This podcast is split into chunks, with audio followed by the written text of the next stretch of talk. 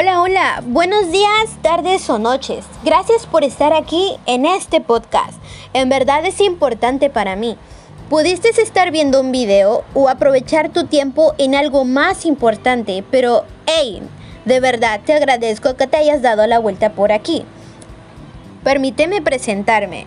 Mi nombre es Wendy Dianela Quijano Heredia y soy estudiante de la Universidad Interamericana para el Desarrollo sede Chetumal.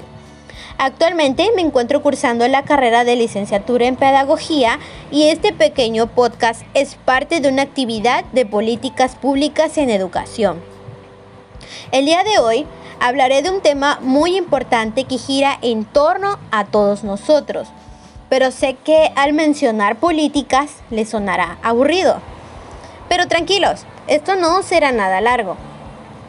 Como sabemos, la política es tan cotidiana que con una simple toma de decisiones sobre dos personas que se relacionan, ya hay política. Cuando se hace mención de la palabra política, nos referimos a un arte de negociación para conciliar ciertos intereses. Por ejemplo, la organización de alguna actividad cotidiana o dentro de la familia o amigos o en sociedad en general, ¿no? En cuanto a la educación, hacemos referencia a aquellas que establecen medidas y herramientas que pueden llegar a garantizar la calidad educativa.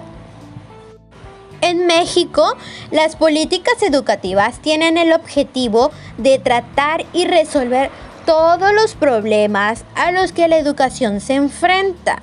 Por ejemplo, la economía, la calidad, la eficacia, eficiencia o ya sea por lo que actualmente estamos pasando, por lo del COVID-19, ¿no?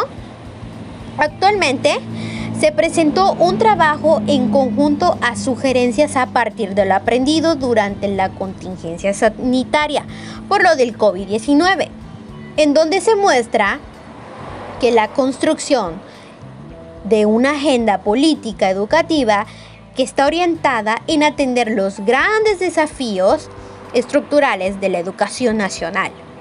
Por ejemplo, según la Comisión Nacional para la Mejora Continua de la Educación, menciona que el sistema educativo nacional ha atravesado por situaciones inéditas y durante el cierre de las escuelas por más de 14 meses, por fin hay regreso a clases y esto se hace para poder preservar el derecho a una buena educación tanto para toda la sociedad. Cuando hablamos de la sociedad es tanto como niños, niñas, adolescentes, jóvenes y adultos. Ahora, lo más interesante es que se asocia a la toma de decisiones para garantizar el entorno. En este caso, para garantizar la salud y el bienestar de aquellos alumnos que están a la disposición y a la autorización para ir a la escuela.